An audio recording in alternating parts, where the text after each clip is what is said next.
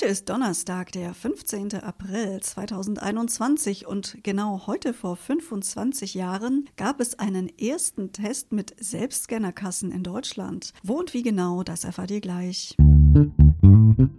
Was geschah heute, vor einem Jahr, vor 10, 50 oder 100 Jahren? Was geschah vor Jahr und Tag?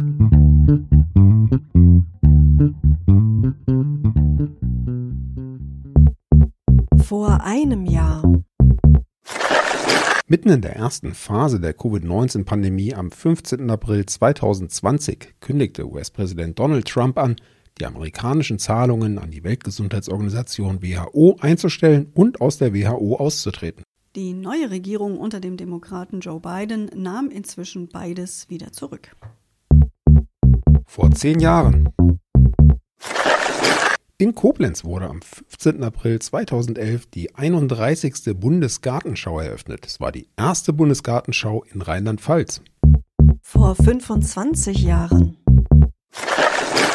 Ja, wie bereits angekündigt, es war in einem Supermarkt in Viersen, wo am 15. April 1996 ein erster Test mit tragbaren Scannern stattfand. Damit konnten die Kunden dann die Preise der Waren selbst erfassen. Das war im Grunde ein Vorläufer der heutigen Selbstscannerkassen, die ja ganz selbstverständlich in vielen äh, Möbelhäusern und Supermärkten heute in Deutschland dazugehören. Wie ist das, Sebastian? Nutzt du die? Ich nutze die schon hin und wieder ganz gern. Nicht so sehr in den Möbelhäusern. Da finde ich das ein bisschen unübersichtlich und, und lass mich da gerne an der Kasse äh, versorgen, aber in den Supermärkten durchaus. Nicht ohne allerdings vorher mal eine Kassiererin gefragt zu haben, ob ich ihr damit vielleicht die Arbeit wegnehme. Wie ist das bei dir? Mich würde interessieren, was sie geantwortet hat. Da bin ich bis heute nicht sicher, äh, wie fatalistisch eingefärbt die Antwort war. Sie sagte, sie, sie lächelte und sagte, nein, das äh, macht auf die Gesamtsituation auch keinen Einfluss, äh, hat, kein, hat keinen Einfluss mehr auf die Gesamtsituation. Ich wechsle äh,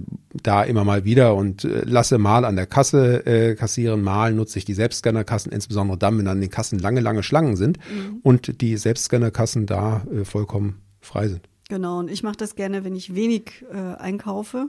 Bei Großeinkäufen finde ich das doch immer ganz gut, alles aufs Band zu legen, damit man auch ja nichts ver vergisst. Man will ja nicht in irgendwelche, ja, Schwierigkeiten kommen, wenn man vielleicht einen Artikel vergessen hat oder falsch abgewogen hat oder ähnliches.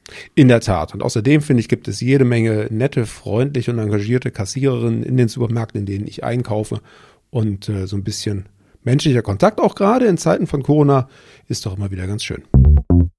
Zum dritten Mal in Folge gewann die in den USA lebende deutsche Uta Pippich am gleichen Tag, am 15. April 1996, den Boston Marathon.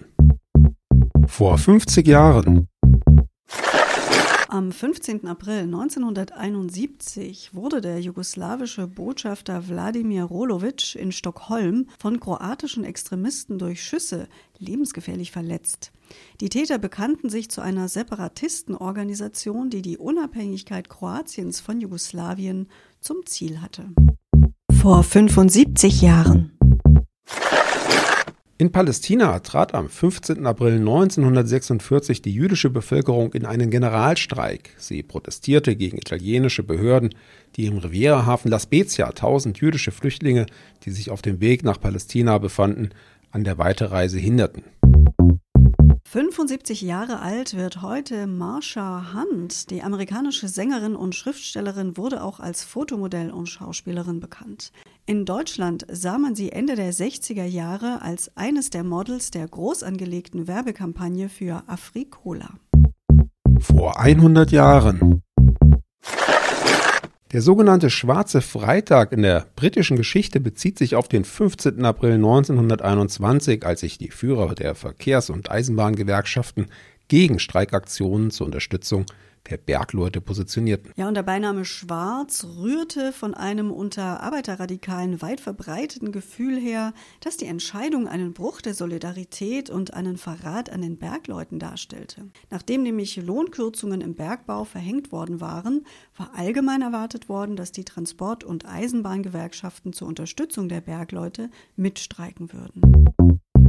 Und zum Schluss noch etwas Vergnügliches. Die Operette Der Vetter aus Dingsda des Komponisten Eduard Künnecke wurde am selben Tag in Berlin uraufgeführt.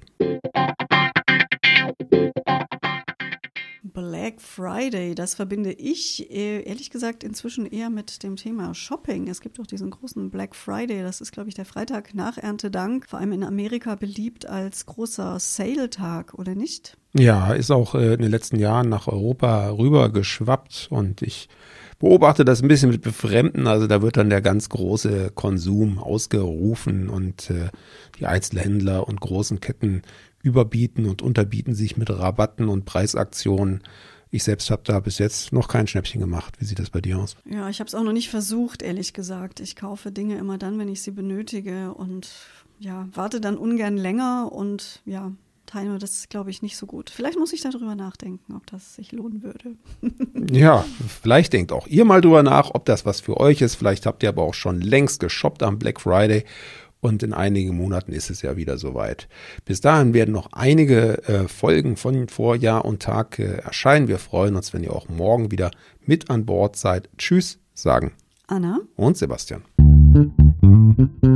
Der Podcast vor Jahr und Tag erscheint täglich neu. Produktion tonbildschau.de Dr. Anna Kugli und Sebastian Seibel GBR. Mit uns können Sie sich hören und sehen lassen.